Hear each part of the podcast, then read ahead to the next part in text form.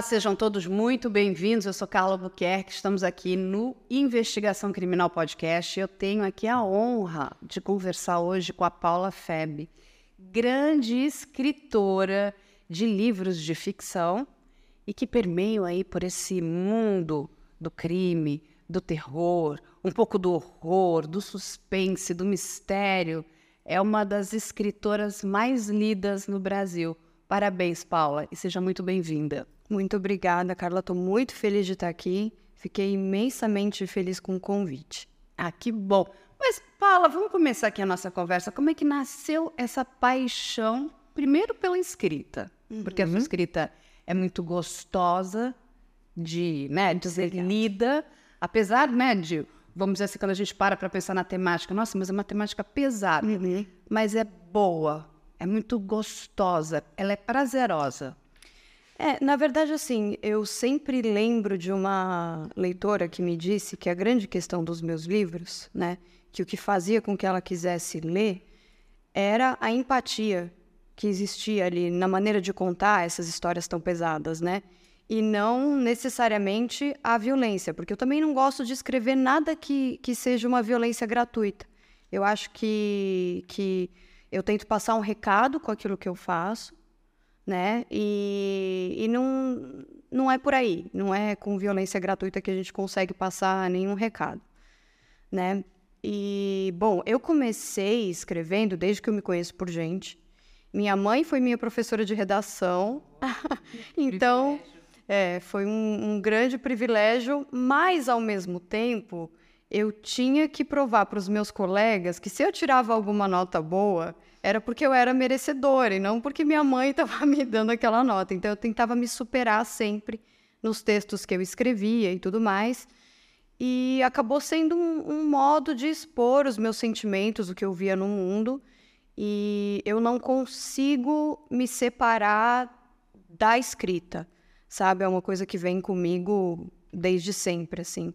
Lembro também de muito, muito nova, criança mesmo, escrevendo pequenas peças de teatro é, para os meus colegas. Oi? Você guardou essas peças? Ai, não guardei. Ah, não guardei. As coisas se perdem, né? Mas eu escrevia essas peças para as crianças é, atuarem. E aí eu lembro que os pais iam, né? Era uma fase assim que eles iam, eles iam assistir. Então sempre foi uma maneira de me expressar com os livros, com contar histórias e tudo mais. É que eu, eu digo que o, os livros nos levam para lugares inimagináveis, é. né? Eles é. rompem todas as barreiras, todas as fronteiras, e eles nos levam para qualquer lugar. Uhum. Para qualquer dimensão, na verdade, né? Sim. Porque você pode escrever um, um universo que não faz parte do nosso da nossa realidade, né? É. E, e sempre é uma, um, um mundo à parte, no sentido de que por mais que a gente escreva sobre algo que aconteceu, a gente está contando um recorte e uma interpretação, né, é, uma interpretação que a gente tem do, do acontecimento. Então, assim, de qualquer maneira, a literatura ela vai passar por uma, uma visão muito particular, né, da gente. Mas me conta uma coisa, quando você sempre teve esse desejo desde muito novinha ou isso cresceu de escrever, de escrever? Sempre, sempre. E, e a paixão pela escrita, né? Ela já começou nessa linha, nessa temática, ou você gostava de outras coisas e aí foi caminhando, foi fazendo pesquisas? Como que você chegou nesse universo, né? Uhum. Então, Aí eu tenho que contar um pouco da minha vida. Conta. Né? Porque é, desde o meu nascimento, eu entendi que a morte era um assunto que estava permeando, era um assunto que estava perto. Né? A, a placenta da minha mãe era de óbito fetal, então, assim, já foi uma. Já achavam que eu estava morta. Quando eu, quando eu nasci, assim, quando ela fez a última é, o último ultrassom falaram, olha, não, não, não vai nascer viva. Mas tudo bem. Sua mãe. Pois é. Aí eu nasci de sete meses, deu tudo certo. Tá aqui, tô aqui. Uma mulher linda. É, e aí, assim, logo depois disso eu tive que passar por uma cirurgia, ainda com meses. Então, assim, não sei se isso foi algo que, que me afetou de alguma forma, né? Ou como. Eu acho que me afetou, mas não sei dizer exatamente como. Mas era um assunto ali. Você, a questão da morte, a quase morte. Você cresceu ouvindo toda essa problemática da gestação da sua mãe? Toda essa história, sim. E, e aí, por alguma coisa que talvez tenha a ver com isso ou não, é, é essa, os assuntos mais pesados eram familiares para mim. Entendi. Então, quando ela me, me dava algum livro, alguma coisa assim, eu sempre buscava ir para algum que tivesse um tema mais pesado. Eu me sentia em casa. Você queria descobrir mais, entender melhor aquilo tudo? Eu acho que, que controlar né, a morte de alguma forma. E me diga uma coisa, Paula, então você. A gente pode afirmar que você está tá em paz com a morte? Eu acho que. Eu acho que. É, não totalmente, né? Não digo em paz com o ato de morrer, mas eu digo tá. com a questão da morte. Eu acho que eu tô entendendo que ela faz parte da minha vida. Por, porque, desculpa. Porque, não, imagina, porque quando faz parte da vida é, dos outros, ainda está distante, de alguma Entendi. maneira. Mas eu entendo agora, e por outras questões que eu passei também, né, durante a minha vida, eu entendi que, que ela tá lá e não é mais uma coisa que, que, que me ameace tanto, né? Assim, eu acho que escrevendo sobre isso e falando sobre isso, eu trouxe de alguma maneira ela para mais perto de um jeito acolhedor, se isso é possível. É, não, você sabe que o que eu ia te falar é o seguinte: o, o, os povos orientais eles lidam muito melhor com a morte uhum. do que nós ocidentais. Sim. Principalmente nós latinos, né? Nós, te, nós entramos praticamente naquela coisa, numa sofrência mesmo, né? É, a gente, é. você vê famílias que querem se enterrar junto, né? uhum. né? Morreu, vamos todo mundo, né? Para cova junto. É. O, o oriental, ele lida com isso de uma forma mais tranquila. Tem um filme que me impactou muito, não sei se você chegou a assistir, que se chama Balada de Narayama. Não, não vi. É um filme muito interessante, porque é um filme que fala da morte. É um filme japonês, ganhou vários prêmios. E, e nesse filme, é, ele conta, né? Ali era uma aldeia muito pobre, né? Japonesa. E eles passavam por um inverno muito rigoroso, então a comida era muito escassa. E eles não tinham ali certidão de nascimento. Então, o que, que acontece? Eles sabiam que a pessoa estava muito velha quando ela começava a perder os dentes. Uhum. E o que, que acontecia? Nesse momento, essa, essa pessoa ela tinha que subir Narayama. Narayama é uma montanha, né? Por isso que é a balada de Narayama. Uhum. E ela chegava lá e lá ela tinha que ficar quietinha e ela ia morrer. Porque para que ela não fosse mais uma boca para aquela comida que era tão escassa naquela família. E o que, que acontece? A história é muito interessante porque é de uma mulher né, que vê que assim a sua família está com muito pouco alimento. E o que, que ela faz? Ela quebra os dentes para que o filho seja obrigado a subir com ela a montanha, porque os filhos levavam os pais nas costas até chegar no topo de Narayama. Né? E ela é muito consciente em relação a isso. Então, é, a comida é pouca, então o meu tempo aqui eu, eu já passei, agora vocês aqui né, devem continuar. E é interessante porque nessa subida de Narayama, ela vai encontrando outras, outras famílias que estão levando né, os seus parentes mais velhos. E é lógico que nem todo mundo está querendo subir de forma tranquila uhum. aquela montanha, porque sabe que vai chegar lá, lá não vai ter comida e vai acabar morrendo de fome, de frio. E esse era o destino daquelas pessoas. Mas é muito interessante porque o filme fala sobre a questão da finitude. E eu lembro que eu assisti esse filme com meu pai Meu pai ficou muito encantado com esse filme. Ele falou: é isso aí. Chega uma hora que nós precisamos dar espaço para outras pessoas. Lógico que ninguém vê o todo, né? Quando você vê, quando você não vê só você ali, quando você tira esse egocentrismo, você consegue compreender melhor, né? E ele, e ele falava assim: olha, a morte faz parte da vida. Exatamente isso. Nós lidamos muito mal com a morte. Uhum. Não é? é lógico que a gente está falando da morte tranquila, né? Sim. Aquela em que você vai nascer, crescer, viver, vai chegar na sua velhice, e é aquela coisa da vela que vai se apagando. A gente É. tem várias outras mortes que são coisas brutais, Sim. né? que você lida, eu lido aqui também. Sim, exatamente. É, mas eu acho interessante, por exemplo, o que o Freud fala sobre a morte, que assim a gente ele, ele fala especificamente sobre os suicidas, né? Que eu também acredito que seja uma morte bem Sim, dramático. bem dramática. É.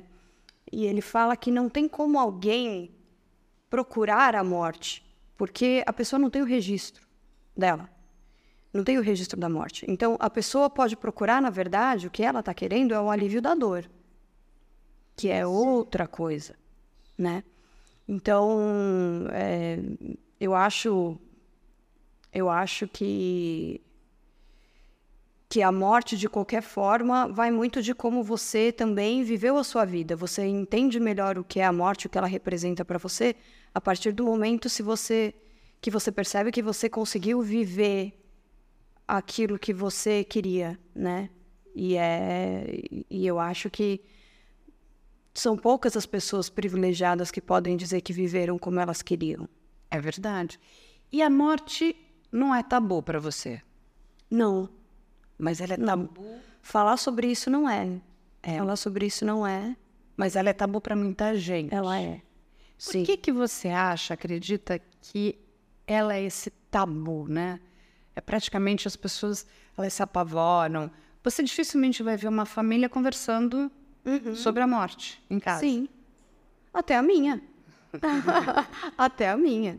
É, é difícil, por exemplo, hoje em dia, depois que minha mãe entendeu o que eu faço e ela começou a ter é, mais acesso aos meus livros e tudo mais, ela conseguiu é, falar mais sobre isso. Mas ela era muito assustada com, com, com a morte, falar sobre a morte. Eu acho que talvez ela tenha, pelo que ela passou, ela tenha tido é, o, o sintoma contrário que eu tive, né, com o modo de, de lidar com isso.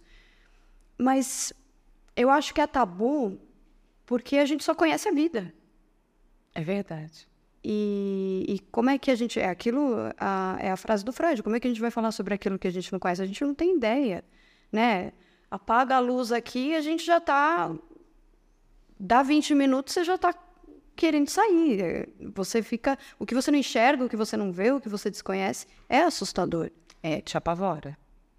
E, e, Paula, antes até da gente você me contar é, da sua caminhada profissional, como é que os teus amigos te veem? Porque também não é aquela, né? Porque a gente tem amigas ah, eu escrevo livros para crianças, olha que legal, eu escrevo sobre comédias, né? Comédias românticas. Ah, não, eu escrevo sobre dramas familiares. Como que eles te, te, te olham? Agora, muito bem. Agora que as coisas aconteceram, são 13 anos de carreira, né? Então, assim, é, já, já passei por muita coisa para conquistar o meu espaço, então agora eles gostam. Mas lá no início foi. Ninguém entendia muito bem o que estava acontecendo, né? Por que, que a Paula gosta disso? É, é. Então, assim, foi muito curioso até. Engraçado, a gente pode dizer. É, depois que eu lancei o meu primeiro livro, no lançamento do meu primeiro livro, teve um amigo que foi lá, um amigo do colégio até, ele foi lá, ele leu, aí ele me escreveu, você tá bem? Ela tá vida, coitada. Precisa ajudar a Paula. cara também. E aí, hoje, eles entendem que, assim, isso é também a minha carreira. Isso é uma faceta. Eu no dia a dia, eu sou muito sarcástica, eu sou muito irônica, eu faço muita brincadeira. Então, assim, é, eu gosto muito de assistir stand-up comedy, então eu, eu, entendo muito lá da, da comédia quando. É, aquela comédia mais roots mesmo, stand-up comedy sim. dos anos no, 90, 80. É, até 70, sim. Então, assim, eu sou uma pessoa que consome muita comédia. Uma pessoa, eu acho que eu sou uma pessoa de convivência leve, o que é uma contradição, porque as pessoas vão achar que, nossa, você é pesado o tempo inteiro. E não. Ah, mas posso falar para você, eu te entendo completamente, porque eu também, como lido com jornalismo investigativo, todo mundo acha, fala assim, nossa, mas e aí, pra ver que você é muito leve. É, aí é, as pessoas, enquanto eu sou a pessoa mais engraçada, então... aquela que faz as piadas mais legais, todo mundo quer estar tá junto. Né? Eu falei assim, gente, não parece que é a mesma pessoa, Sim, né? Mas aí que tá, eu acho que, que talvez é, muita gente tenha, tenha uma dificuldade de entender que a gente não é uma coisa só. Sim. Né? E que a gente pode ser a gente pode gostar de comédia e a gente pode escrever sobre, sobre assuntos pesados e tudo mais, porque na verdade o, o que eu escrevo é, é, uma visão, né, da minha, é uma percepção sobre um, um assunto específico naquele momento, é, sobre aquela questão específica. Então é, é um recorte também, né? E a gente não é uma coisa só. Não, nós, nós somos muitas coisas, eu concordo com você também. É. Tem aqui muitas Paulas, muitas Carlas. Né? Sim. Tem dias que a gente vai estar tá mais, sei lá, mais quieta, fechada. Tem outros Sim, que a gente parece que está virado no giraia, né? E também tem, tem essa questão de da gente achar que, que a gente não pode acessar esse lado, assim. Nossa, não Deus me livre, não quero falar sobre terror, não quero falar sobre nada que seja pesado. Eu, eu desconfiaria mais dessas pessoas que têm tanto medo de, de acessar esse lado mais pesado dentro delas. É por quê? Por que, que você não pode é, falar sobre, sobre questões mais profundas, mais pesadas, que não agradaram? Que dificuldade é essa que você tem de, de falar sobre. Sim. É, problemas ou sobre, sobre questões difíceis de serem encaradas, né? Por quê? Você sabe que é, outro dia tem um amigo meu que a gente conversando, eu tenho um lado meu que é meio geek também, meio né? Ai, dos super-heróis, ele disse, não, Carla, tenho certeza que o super-herói preferido da Carla deve ser o Capitão América. Eu falei, não, errou. Ele falou, não, qual é o seu super-herói preferido? Eu falei, o Hellboy. Não, mas ele é um demônio. Eu falei, adoro. Um demônio que ele serra o chifre, ele tem um gatinho e fuma charuto. Uhum. Ele falou, você gosta do Hellboy? Eu falei, ainda tem o rabo do demônio, entendeu?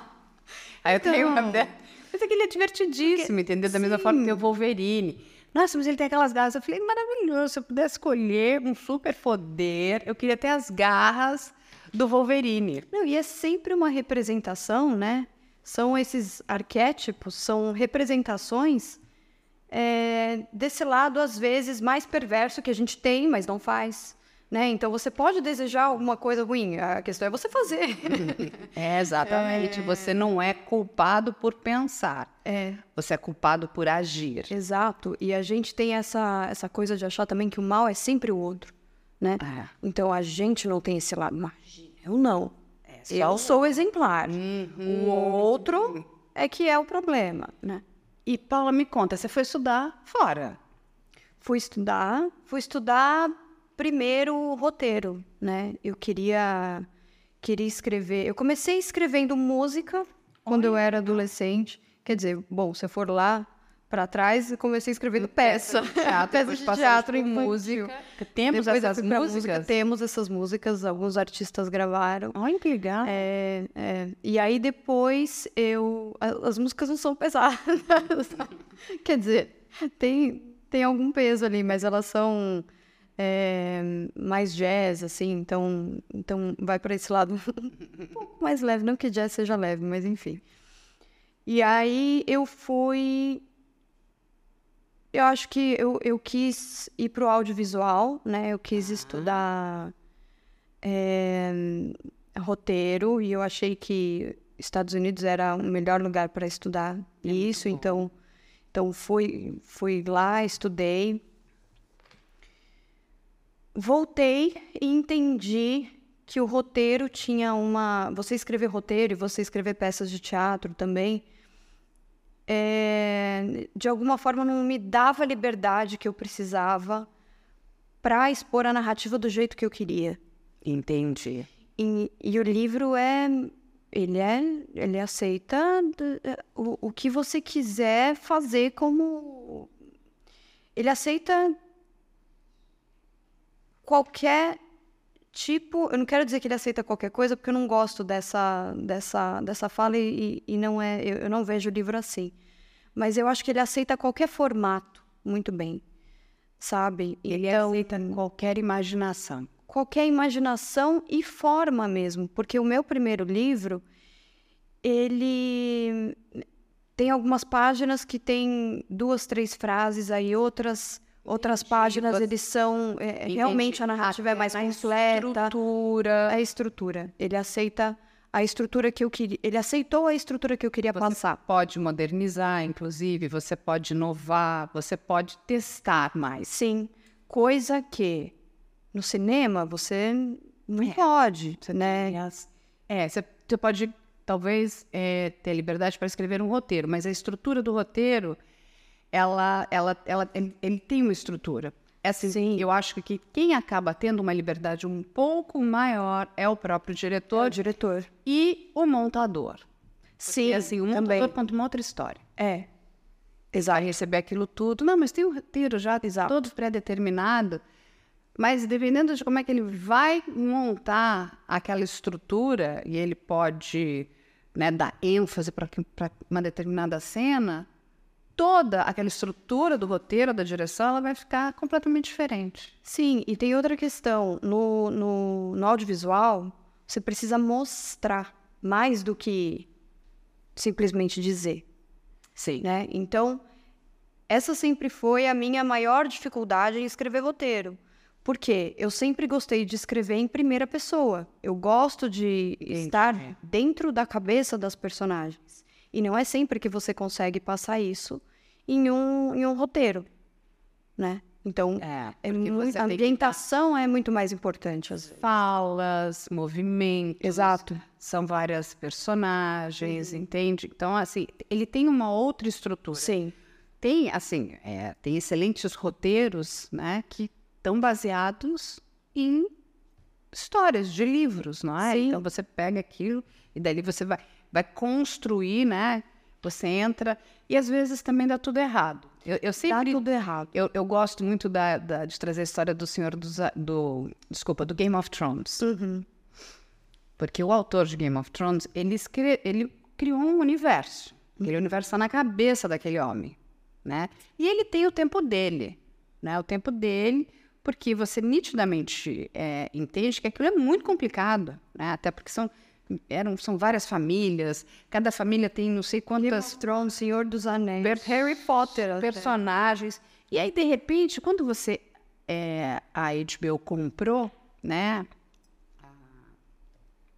os direitos para fazer a série, você tinha ali os produtores executivos que levaram isso até a direção da HBO, mas o escritor estava ali, né? Ele escrevia os livros e ele fazia toda a supervisão do roteiro, né? Para saber se aquilo tinha a ver com o que estava dentro do universo dele. Só que aí entrou naquela coisa do comercial. Ah, não, agora a gente já precisa ter a temporada tal, a temporada. E ele, é, eu, eu vi umas entrevistas dele, eu adoro ele. Ele falou, mas não está pronto. E as pessoas, mas como não está pronto? Falou, não, não está pronto, não está pronto. né? Sabe, porque essas personagens precisam conversar comigo. Né? Eu não está pronto, eu tenho uma estrutura. E o que, que acontece? Não está pronto, tanto pressionaram aquele homem que ele falou: ah, tá bom, você quer. Toma, faz aí você o roteiro. O que, que aconteceu? Ficou uma porcaria. Gente. Quando eu assisti aquela última temporada de Game of Thrones, eu falei assim: "Não, a gente precisa. Vamos fazer uma investigação criminal, vai matar aquela gente toda. Ficou horrível. Era assim, era triste. Muita gente odiou, né? Muita gente Eu odiou. falei, gente, o que fizeram? Acabaram com a obra do homem. É. E ele pegou, sentou, cruzou o bracinho dele, ele falou, uma hora eu vou escrever o verdadeiro final de Game of Thrones. Entendi. É, então, porque quando você faz audiovisual, tem isso também. É um trabalho muito coletivo. E, e a literatura, não, tudo bem. Para você colocar um livro na rua, é um trabalho coletivo também, né? Porque passa por editor, passa por várias edições, é, revisões. Então, assim, todo o trabalho de, de diagramar, de, de fazer um livro, tudo bem. Mas, assim, o escrever, conteúdo, né? conteúdo mesmo. O bebê ali dentro. Festa sim, seu. sim. E, e no audiovisual, é, não, não adianta, assim, você tá contando uma história com outra linguagem. Então, quando a pessoa lê um livro, ela está imaginando. Nada nunca vai chegar aos pés do que você imagina. E cada um vai imaginar de um jeito. Cada um vai imaginar de um jeito. Então, é impossível você, de fato, fazer algo que. Impossível não, né? Porque tem gente que consegue, mas assim, é difícil você agradar quem, quem lê um livro, amou um livro e aí vai lá ver o filme. Não, é, é dificílimo. Na grande maioria das vezes, é, é, de uma tristeza, eu posso falar, absoluta, porque eu sempre vou achar o livro Sim, melhor, com raras exceções. Sim. Eu acho que se a gente pegar lá todo o universo Harry Potter, aquilo ficou muito bom, uhum. até porque tinha, né, todo um corpo a corpo dela. Uhum. Ela realmente atuou, ela estava ali dentro. Uhum. Mas assim, é raro. É muito raro. raro. Assim, é, é sofrível. Mas eu acho que também porque é outra linguagem. Então, se, se as pessoas entendem que é uma adaptação, não, porque não tem como. Agora, deixa eu te perguntar. É, conta pra gente essa história. A, a, Paula tem uma história incrível. Quando você estava nos Estados Unidos, hum. você trabalhou. Eu adorei isso. eu vou deixar ela contar. Fala. Não, então, quando eu estava lá, assim, é, eu não. Eu tinha que trabalhar. Lógico, todo quando eu estava lá, né? Então, eu trabalhei, gente, como garçonete de velório. Ai, meu Deus do céu. Não, com todo assim, respeito, gente, a gente tá rindo. Que, não, mas sabe que... É claro, né? Pessoa, pensa pessoa assim, eu trabalhei garçonete no restaurante X e... É, não... Eu fiz isso, não. Quando ele, falei, ela trabalhou... Aí, e, e, assim, aqui no Brasil, de novo, a gente até precisa explicar o que é isso. É. O velório americano é completamente, completamente diferente. diferente. Gente, o morto não estava lá. tá. Assim, eles é, faziam toda todo o enterro e tudo mais e depois eles iam para casa.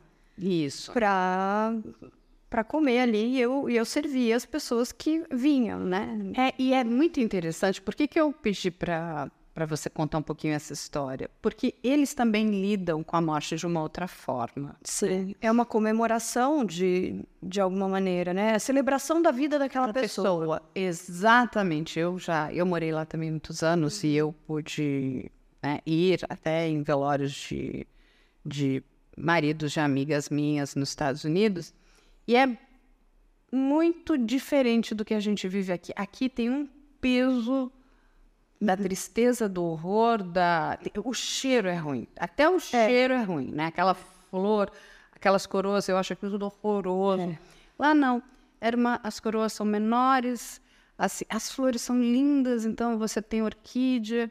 E era muito bonito porque ela resolveu pegar. Ele era irlandês, então ela comprou um excelente uísque irlandês. Ela pedia para que as pessoas bebessem né, um pouquinho daquele uísque e lembrassem dele.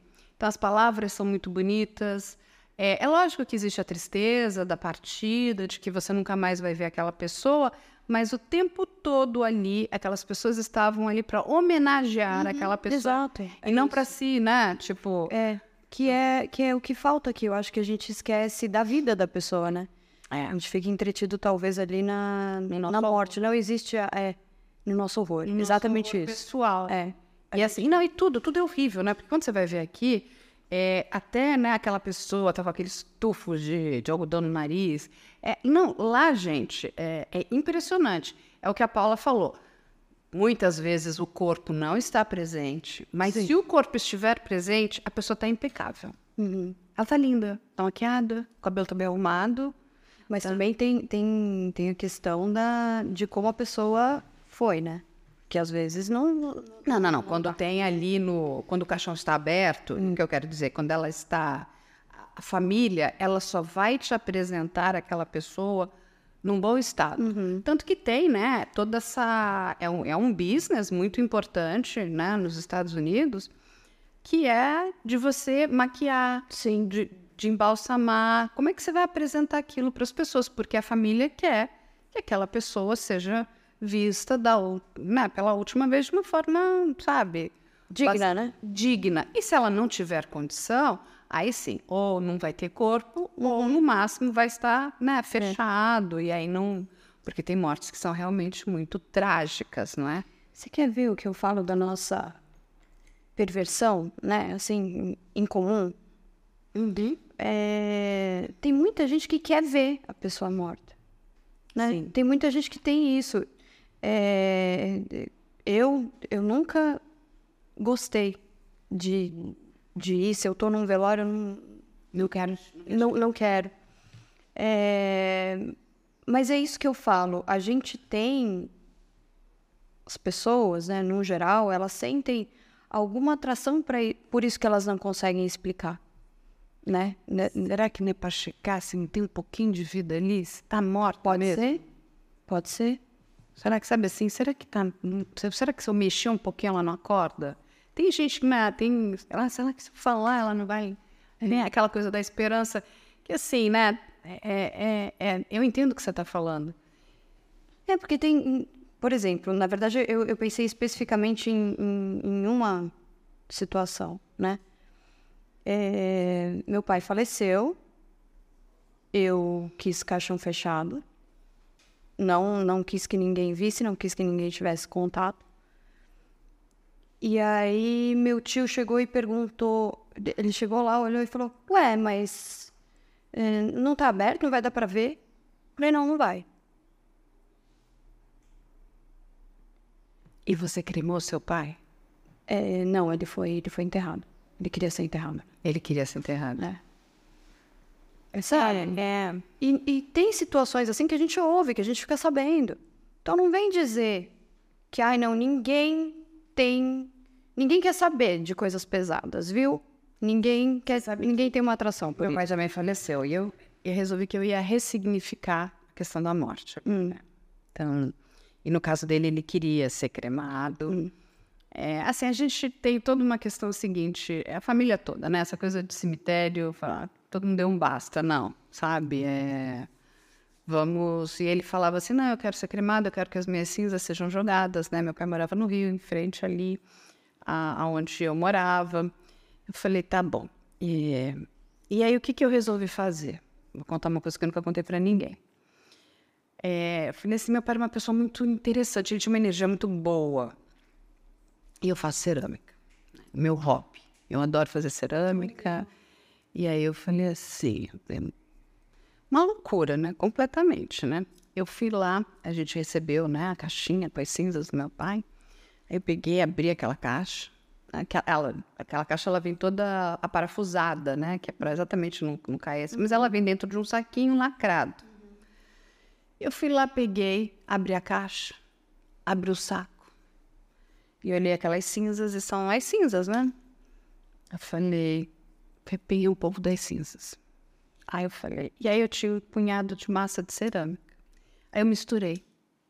Eu falei assim, o meu pai vai ficar com a gente. Um pouquinho dele, eu vou jogar, a gente vai jogar ele no mar, como ele pediu, mas ele vai ficar perto da gente. E ele gostava, meu pai era engenheiro, então ele tinha uma coisa muito ligada com a direção, né, com a com as questões do universo, né, das estrelas e tal. Aí eu peguei e meu pai sempre gostava de falar assim, ah, mas eu quero sempre coisas muito simples na vida, né? Então ele, aí eu fiz e ele fica sempre com a gente. Então toda a família tem. Eu fiz é uma é uma medalhinha, que lindo. E a gente carrega um pouquinho do papai. Parecendo assim que tá te guiando. Então, e, e essa é essa continuidade que a gente falou, né? Você carrega quem foi. Então é. Nossa, achei muito bonito. Lindo.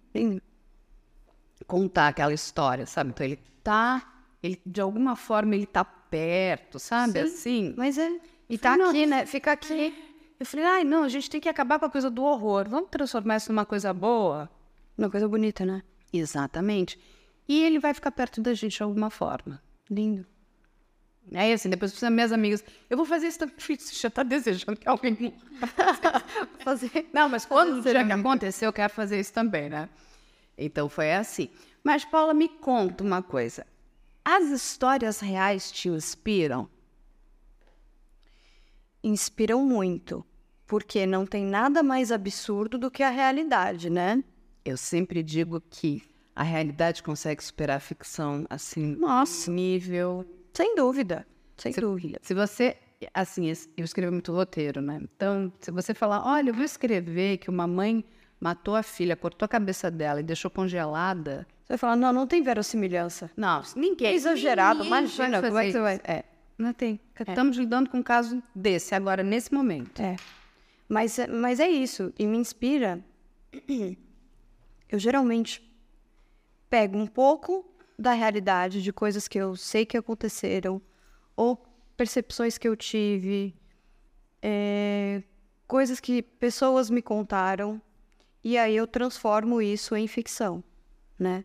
Exatamente por conta disso, porque você tem que dar mais explicação para o que acontece na ficção Sim. do que a realidade. Sim. Então, eu tenho um livro que chama Mãos Secas com Apenas Duas Folhas, que, que ele foi inspirado na história do Albert Fish, que foi um serial killer, né? Então, assim, toda essa coisa dele ser muito. dele parecer muito frágil e usar dessa fragilidade para conseguir matar as pessoas, isso eu coloquei no livro.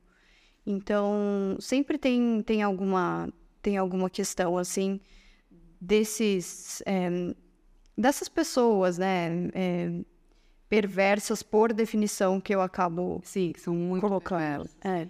E me conta uma coisa, e quando a gente fala dos crimes aqui do Brasil, eles te chocam? Eles te abalam? Muito, muito.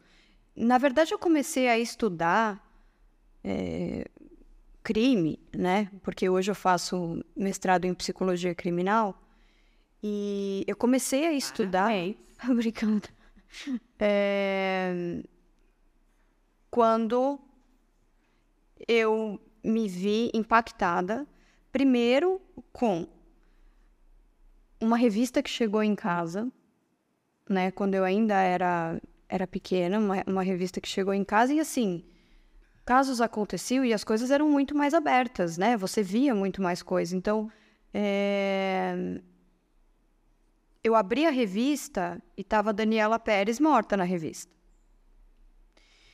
Então, eu olhei aquilo e para mim foi chocante, porque imagina, uma criança olha aquilo e fala, nossa, mas era a moça que estava na TV. Então eu olhei aquilo e falei, não, mas como pode?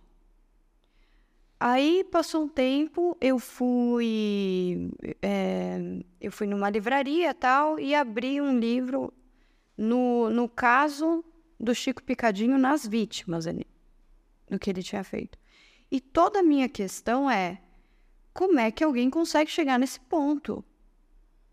Como é que alguém não tem esse breque, Breck, adorei o freio, né? freio de cara, Freio moral. como você e não é nem só moral, moral também, mas assim, você não tem esse a sensação tato de o ato de fazer ali, isso não te espanta. Desejo, não é? Porque não é só questão da morte, né? É o desejo da morte do outro. Sim, destruir o outro.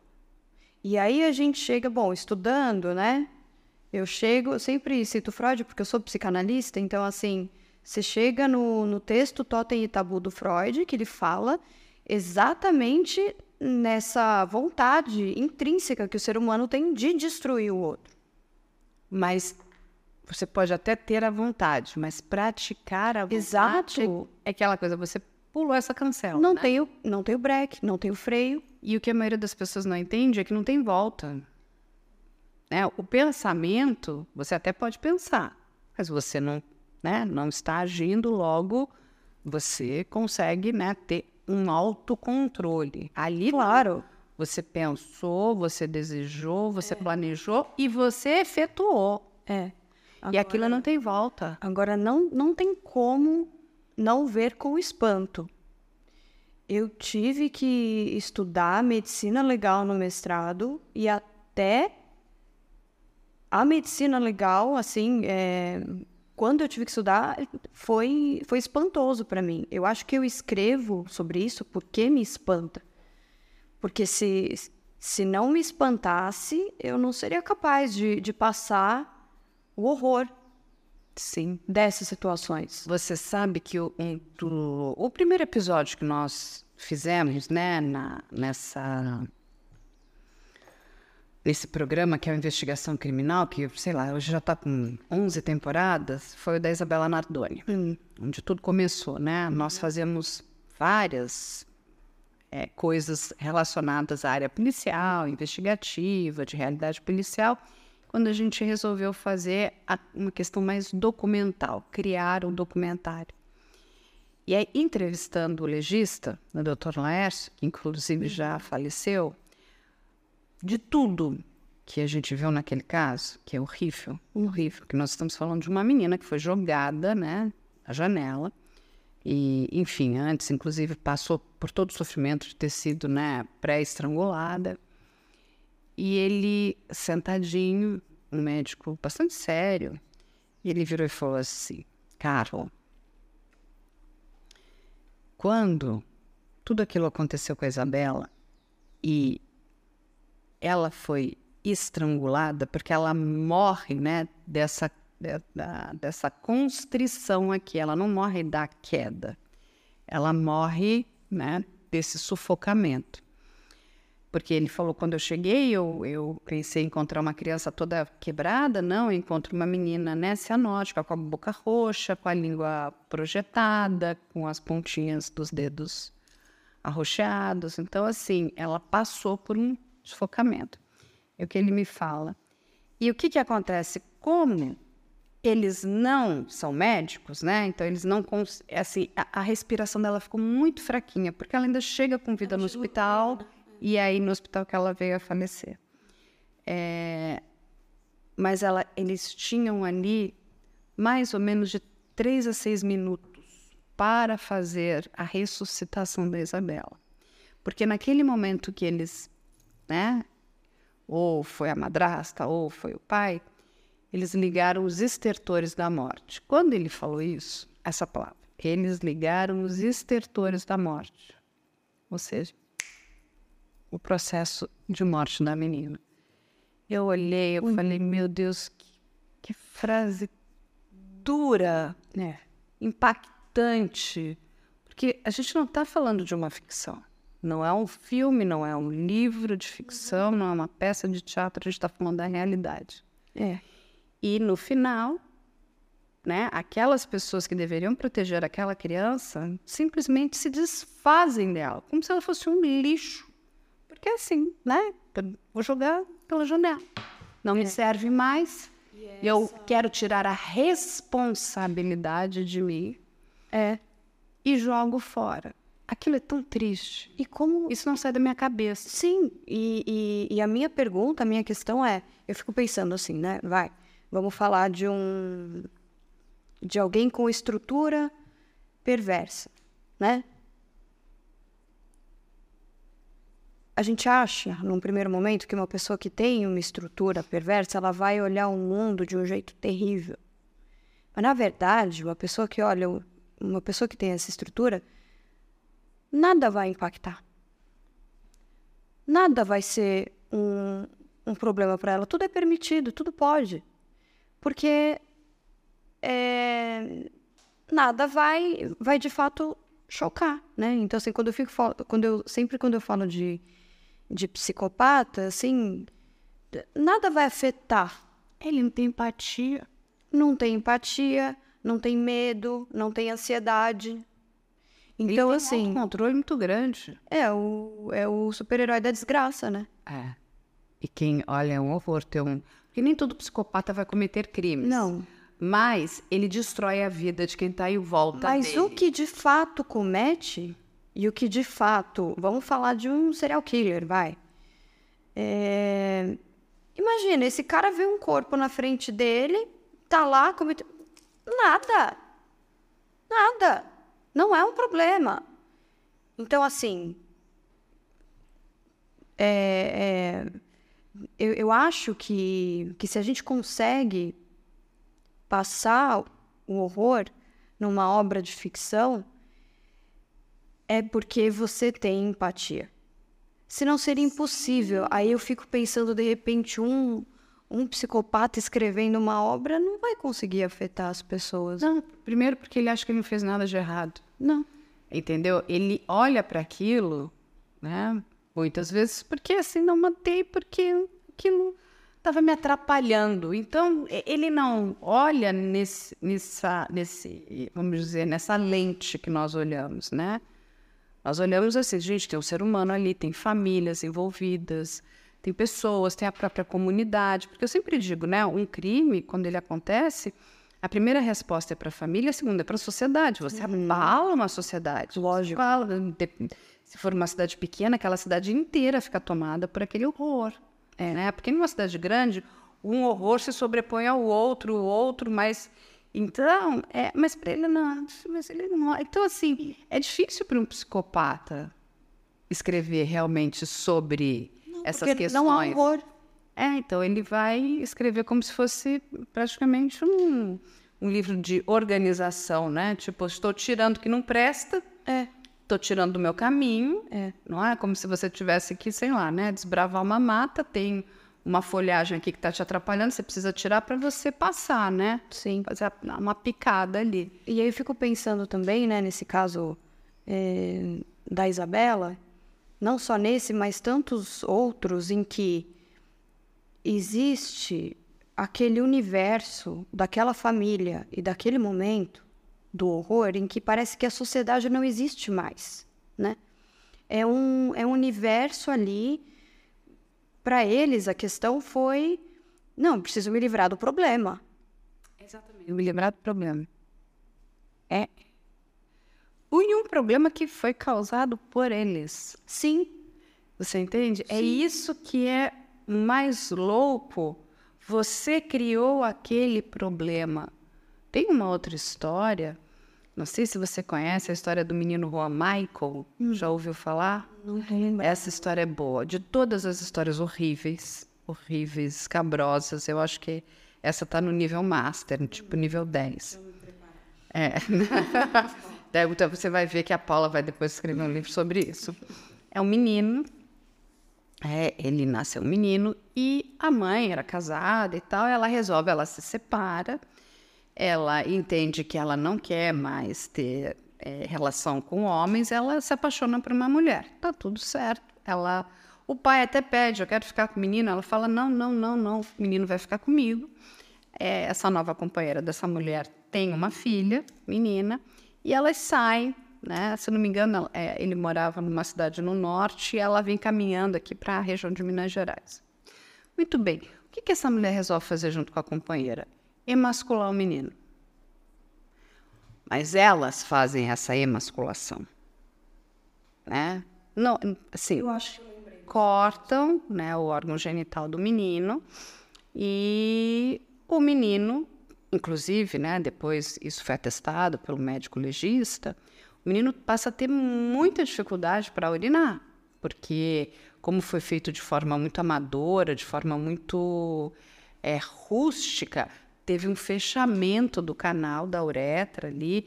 Então, os rins do menino, eles estavam assim, tipo, três vezes o tamanho natural, porque o menino só conseguiu urinar na hora que ele estava assim, explodindo. Aí, o que, que elas fazem? E isso o pai pedindo para ficar com o menino, pedindo para ficar com o menino, e, e elas não. Aí, um dia ela resolve que ela vai matar essa criança. E ela mata. Ela mata. O problema. Ela resolveu o problema. E aí, mas elas continuam tendo um problema, porque ela tem um corpo. O que, que elas vão fazer com o corpo? Elas tinham uma churrasqueira em casa. Então, logo vamos desmembrar esse menino e colocar na churrasqueira. Olha que ideia brilhante, não é? Só que não, porque você não consegue, né? É, uma churrasqueira assa uma carne, entendeu? Não queima a, a, a carne. E aí aquilo também não, não dava vazão. E tem um cheiro, né? Tem porque tem osso, tem um monte de problema. O que, que ela resolve fazer? O que ela não conseguiu dar fim, ela joga, ela coloca tudo numa uma bolsinha, tipo uma mochilinha, elas vão andar, tem tipo uma cisterna, elas jogam, tipo joga fora mesmo. Nisso, não muito longe dali, tinha uns meninos jogando bola. Um deles olhou e falou: pô, uma mulher jogou lá uma, uma coisinha. E os meninos acharam: ai, será que tem alguma coisa lá? Tipo coisa de criança, né? Mal sabiam que eles iam abrir a bolsa do horror, do terror. Quando eles abrem, que eles encontram, parece que a, a cabeça do menino, inclusive, estava lá, eles chamam a polícia. Um desespero. Você imagina crianças, né? Adolescentes, acham aquilo. E aí o, o dele, enfim, conseguem fazer as, as buscas, não estava muito longe dali, elas acabam presas. Já tinham comprado, né, é, muita água sanitária para poder limpar o local, né, tirar os vestígios, aquelas coisas todas, mas elas estão presas.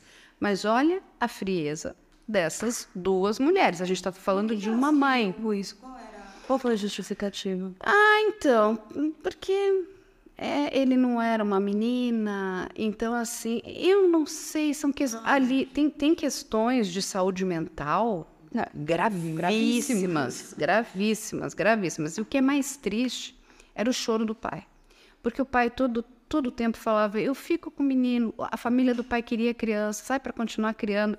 Eles eram felizes. Tinha, né, eu cheguei a ver as fotos. Falei, gente, por que é que esta mulher fez o que fez? E você sabe o que é mais triste, Paula? Porque assim, a gente vive numa sociedade que é assim. Ah, às vezes você vê uma pessoa em sofrimento e fala: "Ah, não é da minha conta, não vou me meter, né?"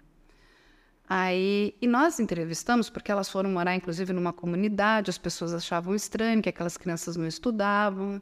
Falei, gente, a gente tem que se meter. Uhum. Principalmente quando nós estamos vendo vulneráveis, que são crianças, pessoas de idade, enfim, pessoas que têm alguma deficiência. A gente precisa ajudar. Mulheres. Exatamente. E aí ninguém faz nada. Eu falei, não, a gente tem que, a gente tem que meter a colher, sim. Por que, que a criança não está indo para a escola? Tem que denunciar, tem que. Porque está errado. Uma criança toda embotada, triste. Mas essas são as histórias. Então, de novo, imagina você escreveu um, um livro sobre isso, né? Ela falou assim: nossa, a Paula pegou pesado aqui, a mãe emasculou, a mãe então. é, torturou, porque esse menino ficou da emasculação até a morte, o homicídio, sofreu. foi muito tempo. A quantidade de dias, meses de sofrimento não foi pequena. E aí, eu imagino para uma criança assim que confia, né? Entender que que estavam fazendo isso. Por que estavam fazendo isso, né? E, imagina a cabeça dessa Sua criança. mãe que deveria ser o seu porto seguro. Passar por isso, mas por que, né? Assim, porque deve ter uma contestação em algum momento da da criança, assim, de não, mas é, por que, que eu estou tendo que passar por todo esse horror, é. né? Porque e sabe o que, que é muito triste? É que, dependendo da criança, ele até conseguiu, né, conhecer uma outra forma de amor, né? Ele conviveu ali, acho que um bom tempo com a família do pai, mas tem crianças que não. A única forma de carinho e de amor é através da violência. Uhum. E a gente encontra muitas. Sim. Muitas. E, e aí eu, eu. Às vezes me perguntam, né, das das mulheres que de repente se apaixonam por, é, por esses serial killers e mandam cartas e não sei o quê. Então, mas aí tem essa questão é, delas só terem conhecido o afeto através da violência. Da dor. Sim. Então elas acreditam de um jeito completamente torto Sim. que aquele cara, porque ele tem uma uma violência dentro dele, ele vai protegê-la. Hum? Né? Ela é a próxima vítima. Sim, exatamente. Ela é a próxima. E, e assim. E o que a gente falou também desse mundo particular, quando a gente fala de violência doméstica, né? De, de repente, num relacionamento abusivo, lá no ciclo do abuso, a mulher não, não, não tem essa visão de, de peraí, se eu for lá para fora e falar do que está acontecendo, isso aqui não faz sentido. Sim. É porque que nem cozinhar sapo. Você conhece a história do sapo? Que ele, sim. Se, se você jogar ele dentro de uma água fervendo, ele vai bater e pular. Mas se você for devagarzinho cozinhando, né? ele acaba morrendo, porque ele não percebe. Uhum. E o ciclo de violência doméstica é isso.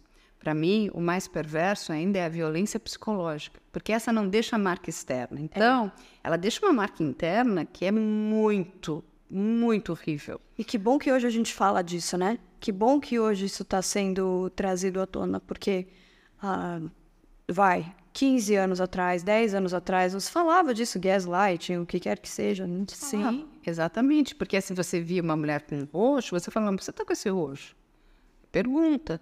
Agora, de repente, você tem um roxo enorme dentro de você, dentro né, do teu coração, na tua alma. É. E é, ninguém está sabendo. Você está é. vendo aquela pessoa que está embotada, triste. Só vai Agora, ficando amoada, né? Me conta, de, do teu universo de ficção, o que, que você mais gosta de escrever? Histórias familiares, histórias de seriais? Então, é eu gosto de escrever sobre aquilo que as pessoas geralmente não contam.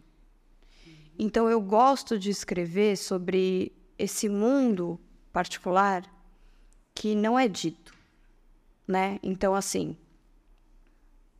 por exemplo, esse livro que está aqui é... tem um título super leve, Vantagens que encontrei na morte do meu pai. é... Mas ele conta a história de uma de uma mulher, é, é uma história de uma psicótica e ela começa a entrar em crise depois da morte do pai, né? E aí tem o jeito que ela significou essa relação com o pai que não foi muito legal e o que ela fez pessoas passarem por conta dessa psicose dela. Então, aqui tem um mundo externo, tem, mas tem muito mais essa questão particular do que ela acredita que ela estava vivendo, que não é o que as pessoas vão ver depois. Que, e é isso que eu estou dizendo. Às vezes tem essa, esse, esse mundo muito pessoal ali dentro da cabeça do cara que está cometendo crime ou está fazendo algo de, de terrível naquele momento, existe uma desconexão com a realidade.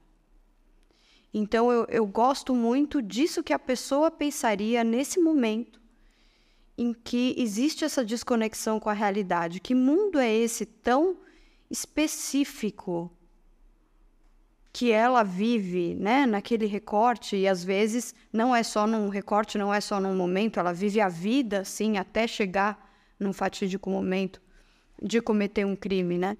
E ele está inspirado em alguma coisa real é... ou em várias coisas reais? Ele, ele começou, eu comecei a escrever ele é, por conta do meu processo de luto em relação à morte do meu pai. Então ele partiu da minha dor, da verdade ali. Mas eu falei, não, eu preciso me distanciar, eu não quero ficar só escrevendo um livro, porque seria um livro que, que não, não é não é ficcional, né? É, seria um documental, né? É. E eu queria escrever uma ficção, assim. E, e aí, bom, tem tantos relacionamentos de amigas que eu fiquei sabendo de coisas que elas passaram e, e coisas que, que eu passei também com, com homens que passaram pela minha vida tal. Eu falei, não, eu vou, eu vou pegar alguns recortes de to, tudo, tudo isso que essas mulheres viveram e, e vou fazer uma mulher que se vinga, Ótimo. Ai, adoro. Então, então ela se vinga de uma maneira muito torta, porque ela é psicótica. Ah, mas do é... pai e do, dos que uma vieram, é que apareceram depois. De... É, é, exato. Então é, é isso, assim. E, e, como é que é o processo, Paula? Depois dessas personagens Enquanto ela, elas, você consegue dar adeus para elas, elas irem embora, elas te deixam em paz, ou tem sempre aquela que não, eu preciso voltar, ela vai, ela vai voltar no outro livro, não. ela é muito forte, ela não quer, ela não, não desgruda de mim. Não, não tenho isso não. É, eu, eu tenho essa, eu acho que os livros são sempre fases da minha vida, né? Então assim, estou pensando nesse assunto, estou lidando com esse assunto de alguma forma, é, estou prestando atenção nesse assunto, então eu quero escrever sobre isso. Então eu escrevo. A partir do momento que o livro é lançado, eu não releio também. É muito difícil eu reler um livro, tudo passa. E o público? Você, esses não esquece. Você interage com eles? É, é daquela Bastante. que, assim, eles querem saber mais, querem conversar, querem discutir por que, que isso aconteceu, não foi daquele jeito. Bastante. Como que é isso? Conta isso é, é, diário quase, né? Assim, porque você lança o livro e aí as pessoas sempre têm o acesso, uhum. né? Então, hoje tem gente me perguntando de livro que eu escrevi há 10 anos. Há 13 anos. E às vezes é isso. Eu escrevi isso. Nossa, cara. Hoje eu tô escrevendo um que provavelmente vai ser lançado em, sei lá, de, de cinco a três anos, sabe? Então, assim. Isso daqui foi escrito em 2016. E aí foi lançado é, pela Darkside em, em 2021. Então, assim, sabe? É, eles ficam na minha cabeça e na minha vida por conta dessas conversas que eu tenho com, com, com, pessoas, com os leitores e tudo mais. é, leitores. Já me pediram para fazer continuação de alguns livros. Eu falei, ai, gente, não. E acabam que tem muitos que viram grandes amigos, não é? Sim. E eu, eu fiz Sim. amizade com pessoas incríveis aí ao longo também da minha carreira. Mas também tem os que chegam. É, mas você põe limite, né? Põe. Ponho. Hoje, muito mais do que antes. É, porque eu acho que quando você começa a, a, Eu acho que com respeito tudo pode. Com respeito tudo pode, mas já teve coisa esquisita. Não, aí não, falta de respeito é inaceitável. É, aí então, não. Não, eu tive, tive um, um leitor especificamente que chegou a escrever o que ele chamava de diário neurótico, e aí ele escrevia muito bem, muito bem, páginas e mais páginas, assim, de DM no, no, no Instagram mesmo. Eu chamo de página porque eram sempre muito compridos. De como ele ia me matar. Opa! Aí nós já temos uma perseguição. Mas aí, enfim, encerrei, bloqueei. Mas ele. Você chegou a fazer um boletim de ocorrência? Eu percebi, fiz. Eu percebi que era uma pessoa que. que Perigosa. Tinha. Não. Não era perigoso, não era, era uma pessoa muito solitária, que queria o medo, que queria ver se ele conseguia me causar medo. Eu vi como se fosse uma espécie de vingança. Então eu, eu causei medo nele, então ele ia tentar causar Entendi. medo em mim também. Era Quero um ver se ela consegue. Era um jogo Completamente. Vamos deixar aqui bem avisado para as pessoas que a Paula agora faz parte do amor do investigação criminal. Ninguém encosta um dedo Ninguém no cabelo encosta. dela, porque aí. Tem muitos que falam assim, né? Principalmente esses do Discord agora. Eles falam assim: eu tenho pesadelo com a Carla Albuquerque. Eu falei assim: ele assim: não comete crime, gente. Exatamente. Só é muito simples. Não vai ficar no teu pé. De é. jeito nenhum. É muito simples. Se for uma pessoa boa, estiver ali ajudando o próximo tudo bem, não precisa ser nenhum anjo, não é isso que a gente quer. Mas cometeu crimes, opa, você cai no uhum. nosso radar. Aí ficou chato, aí sinto muito. É, ficou chato, né? né? Porque aí a gente vai e assim, a galera fica no pé mesmo, é. né? Mas sabe que estudar psicologia criminal e com especialização em psicologia forense, né? Me ajudou a compreender também como lidar com essas pessoas. Com, é, mas esse foi um caso também, né? Não, não, não é uma coisa que acontece, uhum. né? Não é, porque a, a, maioria entende muito bem a diferença entre ficção e realidade e vem conversar de um jeito muito amoroso. Sim, a grande, eu posso dizer assim, até das pessoas que me acompanham, a grande maioria são pessoas muito solidárias. Muito. É, tem algumas que têm dramas muito profundos nas suas vidas, né? E, e quando você também abre aquele espaço, dá um pouco de atenção, aquilo é um carinho no coração daquelas pessoas. né? Sim. É, porque assim, eu recebo coisas muito queridas, né? De pessoas que assim, olha, obrigada por você ter, né? É, dedicado um pouco do seu tempo para mim. Então, em relação até mesmo esse último caso que a gente ficou tanto tempo mergulhada, que foi do Discord, eu vi ali vários adolescentes e jovens que precisavam de um pouco de atenção. Quando você dá um pouco de atenção, parece que o mundo deles, né? Passa a girar de uma outra forma, mas eu digo com uma vibração melhor, né? É, e é uma atenção, né? é, que, assim, de repente você dando uma atenção certa, correta para essas pessoas, é muito. é, a ge- a gente às vezes não tem ideia do quanto isso salva alguém, né? Porque se esses adolescentes têm acesso ao Discord, que a gente sabe que às vezes pode ser. Pode ser complicado. Se pega alguém ali que não é, que não é legal, é. Não, sim, e, e tem aquela coisa da troca, né? Porque tem algumas pessoas, mas eu acho que isso aí é de uma pequenez absurda que acha que faz, né, sucesso, algum sucesso, então que tem que, não, eu estou, né, no Olimpo. Mentira. É muito importante essa troca, né? Da mesma forma que a gente impacta a vida de muita gente, essas pessoas também impactam a nossa vida. Sem dúvida. Então, é, eu, eu digo que isso é muito positivo, né? É, tem pessoas que, assim, eu nunca vi na minha vida, mas elas estão sempre ali, elas sempre deixam uma frase gentil, um carinho, um agradecimento. E às vezes não é nem por nada em relação à vida delas, mas é porque você fez para uma outra pessoa e ela ficou sabendo.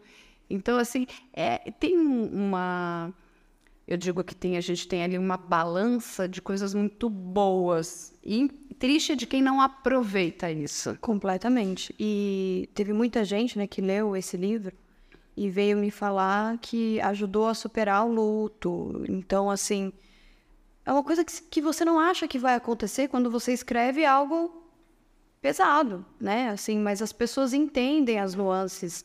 É, e eu sempre tento colocar é, poesia na minha escrita, né? Olha que Por bacana. mais que seja que seja um assunto pesado, eu tento colocar algo, é, eu tento escrever de uma forma mais bonita, assim, né? É o, é nosso lado feminino, vai. É, eu, eu acho que sim, eu acho que sim. É a nossa, é a nossa doçura, né? É, Porque eu, eu, sei- eu gosto muito do Tim Burton.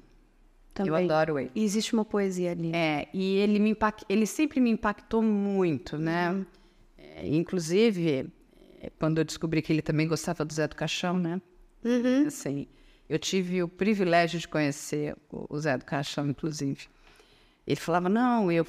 é, o Zé do Caixão me inspirou muito, porque ele também, ele olhar, ele via beleza no horror. Então, e tem um dos filmes dele que para mim é muito poético, que é aquele Eduardo Mãos de Tesoura, aonde ele mostra isso, né? Aquela, o, o- aquele que seria o feio, né? Que é o, o, Ed- o Edward, né? Com, aqueles, com aquelas mãos que tem só umas garras, com aquela cara. Mas tem algo estranha. lúdico ali também. Mas né? ele é o que tem, ele é o generoso, ele é o que tem um bom coração, ele é o que e aí ele faz aquela brincadeira, né? Aquele que na nossa sociedade deveria ser o príncipe, ou a pessoa gentil, encantadora, que é o moço loirinho de olho azul. Na verdade, ele tem um evil dentro dele, né? E, e assim ele mostra essa guerra, né? Que não é porque não está dentro dos vamos dizer, dos padrões de beleza da nossa sociedade, que aquilo é ruim, ou é mal, ou é perverso. É, Porque, inclusive, até o belo pode ser muito perverso. Muito. Vamos pegar aí o Ted Bundy, né? Que era um homem, que era considerado um homem muito bonito, por isso, né? E a- olha a perversidade daquele homem, o que ele fez. E, e eu acho curioso porque pouca gente sabe que ele também foi canibal, né? Ele, ele, ele chegou a, a comer. Ele é, tem as mordidas, né? Tem as marcas. Tem, né? E, e isso não é dito, porque né, poderia ai, comprometer a imagem Ele, ele, ele, foi, ele, ele desafiou tanto o sistema que ele conseguiu uma coisa inédita, porque a pena capital nos Estados Unidos, depois que ela, a pessoa é condenada e é tramitada, ela não é executada imediatamente. Até tem um tempo. Muitas Sim. pessoas ficam assim anos no corredor da morte, até que porque você pode entrar para uma corte de apelação, enfim. Mas ele ele aprontou tantas. Não sei se você conhece a história do Ted Bundy. Ele fez de tudo. Ele ridicularizou a justiça, a polícia, que ele foi morto tipo Acho que não deu um mês. Não, vamos matar esse homem. que E ele também, ele se achava muito mais esperto do que ele de fato era, né? Assim, o que entra nesse delírio também do cara achar, não, É, não, eu ele, sempre vou vencer. é, não, ele- as coisas que ele fez são inacreditáveis. Eu digo assim, a história do. Mas pegavam ele, ele fugia e pegavam ele, né? ele- Quer dizer, ele- então ele não era tão brilhante assim. Não, não. E ele tinha todo o sistema, né, que estava em cima dele. Sim. Né? Veja esse brasileiro agora que tentou, gente. Ele deu uma de Homem-Aranha. Gente, quando- a cena de captura dele é fabulosa. Já tem uns 300 polícia SWAT. É, se bobear, tinha Mariner ali, entendeu? É, É, é mais six, tinha todo mundo ali para pegar um brasileiro Que fugiu. que se enfiou no meio de um mato, É. mas ele, ele desafiou também o sistema. Uhum. Então, assim, é, aquilo é, uma, é vergonhoso, né? Ela passar nos Estados Unidos, você que morou lá também, é, não, isso não pode acontecer, né? Olha, que bonito, né? Brasileiro, né? não, tem um outro brasileiro, não sei se você conhece a história da Vanamar, que é italiana. É, não, acho Ai, que não. nossa, Paula, você precisa conhecer. É rapidinho. É uma das maiores golpistas da Itália. E ela, mas ela foi uma das maiores vendedoras de produtos, sabe? Tipo, é, compra caneca, compra creme, aquelas coisas que não funcionam, sabe? Você passa creme aqui, o creme vai acabar com todas as suas rugas. Mas ela vendia muito. A mulher era a rainha Safa, né? do comercial. E, e ela investe num determinado perfume, ela perde todo o dinheiro, meio que vai para falência. Aí tem um mafioso que coloca dinheiro nela, ela resolve que vai passar a perna no mafioso. Ela já tem a filha dela. Ela conhece quem? Um brasileiro. E o brasileiro, esse brasileiro, que era o Nascimento, ele, baiano, ele era filho de uma mãe de santo. E aí, essa mulher ligeira começou a pensar num golpe usando o filho da mãe de santo. Ela criou o axé.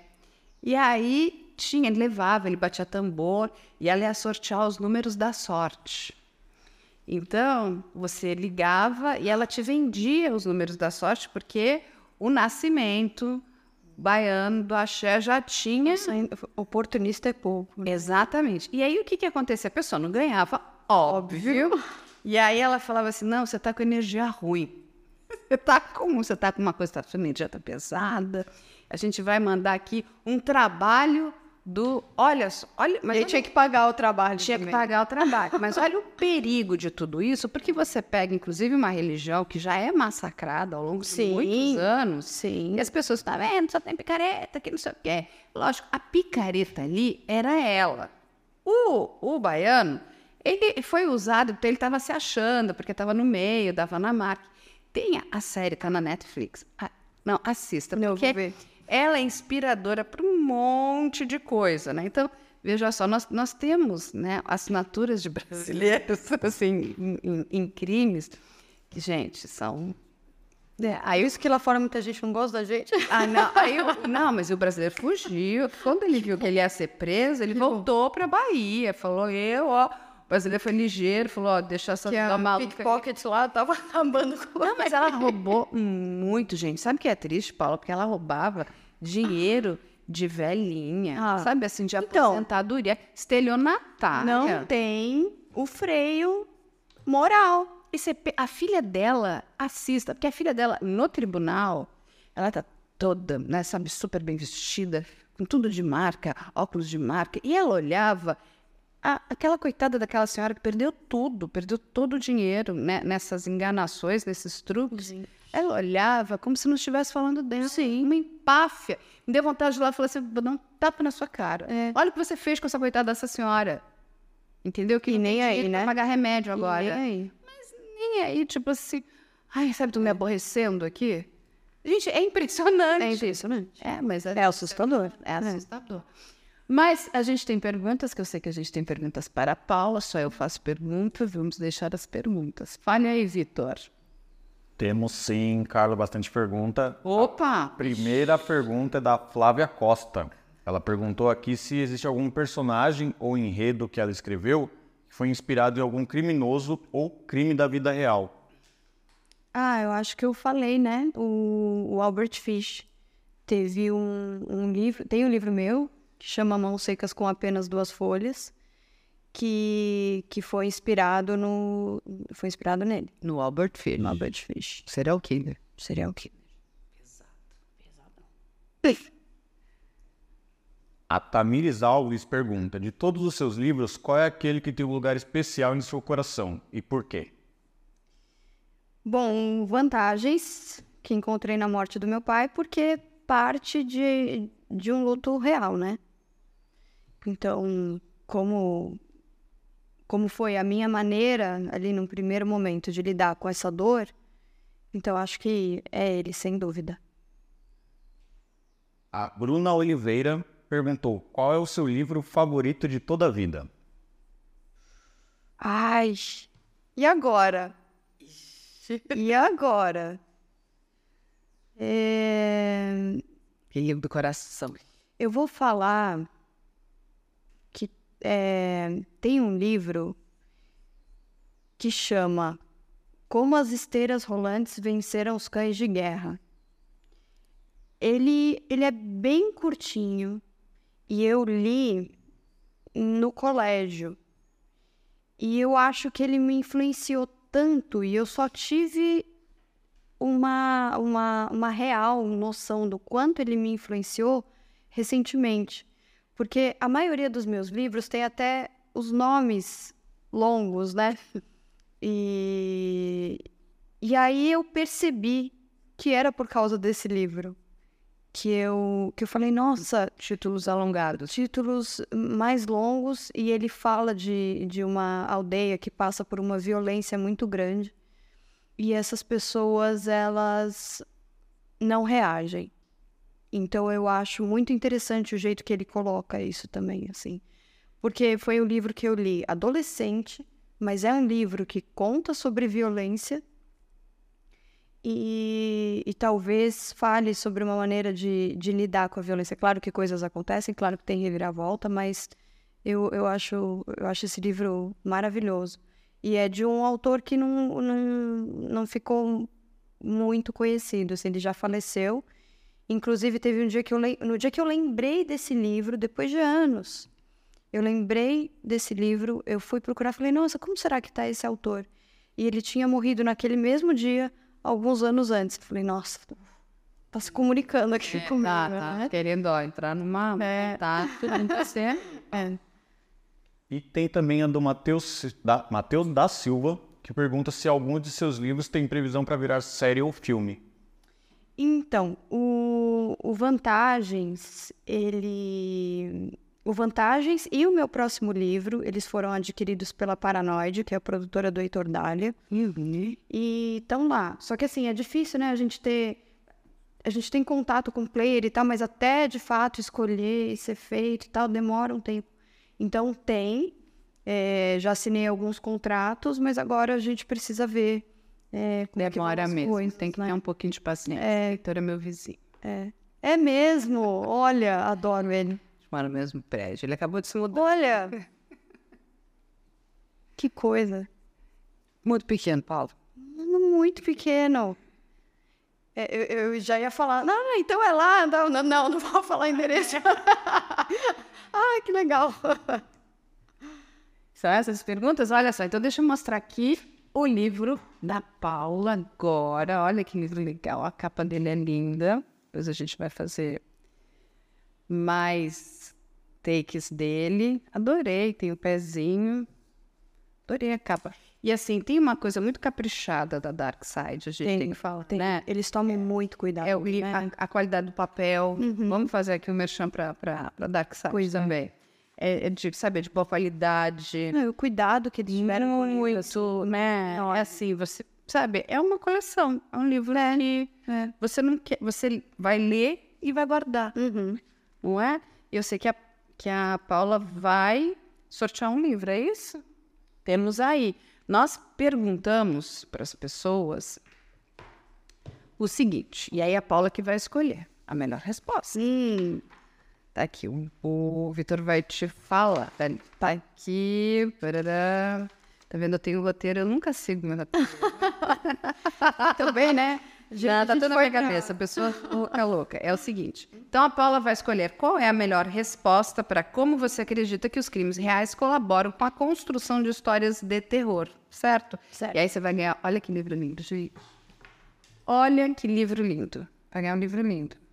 Tenho tanto orgulho dele, né? Tem que ter mesmo. Tenha orgulho de todos os seus livros. São seus filhos. Meus filhos. São seus filhos de verdade, né? E você e filho a gente tem para a vida, né? Então Exato. vamos passar para a mão de outras pessoas. Exato. E aí, Paula querida, eu quero que você fale das suas redes sociais para que as pessoas possam te acompanhar, tirar dúvidas. É, Eu uso bastante o Instagram, Tá. que é arroba paula, underline feb, com dois Bs. É, eu tenho Twitter também, mas eu não uso muito. Eu, fico, eu sou mais ativa no, no Instagram mesmo. Também acho Twitter chato. É, então, é que tem... te- Eu não sei, ele é, ele é, ele é bem violento, né? Às vezes... É, não, eu digo que é o Tu Hitler. É. é o Tu Hitler, então vamos lá pro Tu Hitler. Que agora ele virou, ele é, ele é o X, né? O cheater agora, né? É, o cheater, então o Tu Hitler. Eu não tenho paciência, eu também gosto bastante do, do Instagram. do Instagram. E aí eu tenho o TikTok, Paula Feb Escritora, mas ele também é recente. Tá. E eu, eu tô começando a alimentar mais agora, assim, mas no, no Instagram vocês me encontram e aí tem todos os links lá. É arroba. Paula Feb. Arroba Paula, underline, Tá. F-E-B-B-E. Tá bom, a gente vai deixar aqui embaixo também. Tá bom. Todas as redes sociais da Paula. E aí, não sei se a Paula também tem algum é, e-mail de contato para quem quiser adquirir livros, comprar direitos. É, você- Pode me escrever no paulafeb.gmail.com. Ótimo. Então, maravilha, porque aí, olha, né, tem- a gente tem muitas produtoras no Brasil, não é? Sim, sim. É, e de repente até gente de fora do Brasil também, né, querendo. Também. Tomara que a Paula viaje aí internacionalmente. Ótimo. A gente vai desejar aqui sempre muito sucesso para você. Parabéns pela sua história, pela sua carreira, pelo seu trabalho, dedicação, foco. A Paula, ela é o exemplo de que quando a gente quer, a gente consegue. Que lindo. Eu- não, e é verdade, a gente tem que se inspirar em pessoas como você. Você é uma fonte de inspiração. Muito obrigada. E isso é muito bacana. Parabéns, parabéns. Obrigada mesmo. Vou deixar aqui também as nossas redes sociais. Fica aqui também o e-mail que todo mundo conhece, que é o op.medianet.com.br. Quem quiser mandar sugestões, né, fazer críticas, tirar dúvidas, a gente está aí sempre de portas abertas. As pessoas pediram muito você e a Paula está aqui. A gente trouxe de presente para as pessoas que acompanham, porque tem mais ou menos uma mesma sinergia, né? Sim, é, o mesmo, é o mesmo mundo, É o né? mesmo público, né? É, Quer o saber dos crimes reais, dos crimes de ficção, desse universo de- do mistério, do terror, do horror. A gente está no mesmo. A gente está orbitando aqui. ó. Sim, Quem exatamente. sabe a gente não vai fazer alguma coisa junto, hein, Paula? Vamos. Adorei te conhecer. Parabéns, hein? Adorei. E agora, para a gente terminar, temos uma coisa que é para Paula aqui. Aqui, Paula, é o seguinte: são cinco perguntas. Elas foram embaralhadas e você vai escolher uma. E a gente vai pedir para. Parou? É, tar- é o tarô do IC, ó. Você pode escolher o que você quiser e aí você responde. Vai, vamos ler a sua sorte. Eu vou nessa aqui. Ai, gente! Essa pergunta. É ético sacrificar os, di- os direitos individuais em nome da segurança coletiva? Ai, ai. Deixa eu pensar, tá, gente? Tô pensando. Peraí, me dá um tempinho. Não.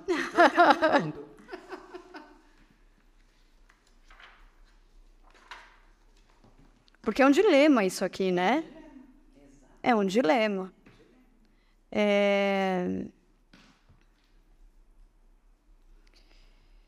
Eu vou dizer que, bom, já que eu sou escritora de, de ficção, ao invés, ao invés de entrar no dilema, eu, eu acho que a gente nunca deve sacrificar o que seria, o que faria bem para nós. Eu acho que a gente sempre deve considerar o que é bom para nós. Eu entendo o fato da segurança coletiva, eu acho que, que, que a gente deve considerar, claro, o coletivo, mas eu acho que o coletivo, às vezes, ele, ele, ele esquece do, do individual. Muito bem, profundo aí, Paulo. Vamos pensar sobre isso. Fez sentido? Fez. Foi uma boa resposta? Boa resposta, mas é um dilema. É um dilema. E aí, querida Paula, tá aqui para você, para você escrever o que você quiser. Vai pro nosso mural aqui. Ah, que lindo. Aqui tá o nosso caderno também, para você deixar o que você quiser para nossa equipe. Lindo. Pá. Principalmente isso aqui, ó. Grudo. Posso escrever uma frase? O que você quiser, uma frase, um desenho, números, qualquer coisa. Tá bom. O papel é seu.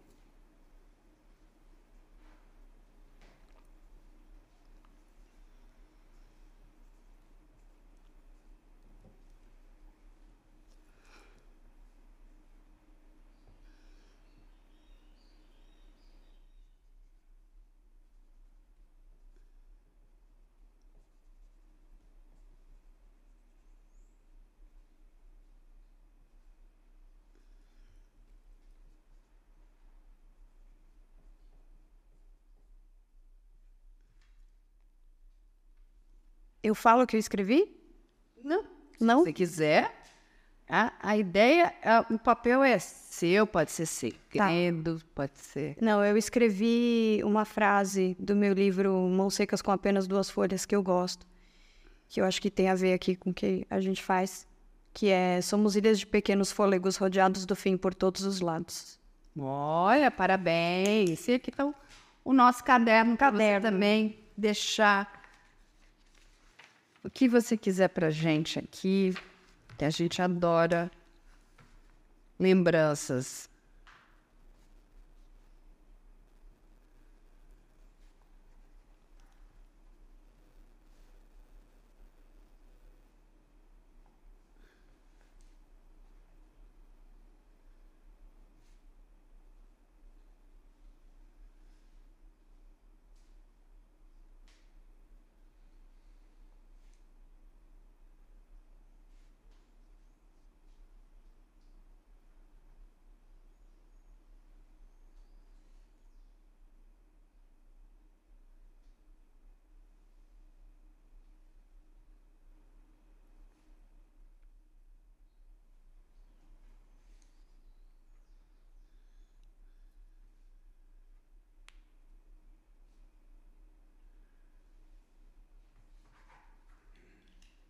Obrigada, minha querida. Ó, a casa é sua, volte quantas vezes você quiser. Adorei. Eu também. Várias vezes, mas já acabou. Acabou, acabou. Mas você vai voltar quando você quiser.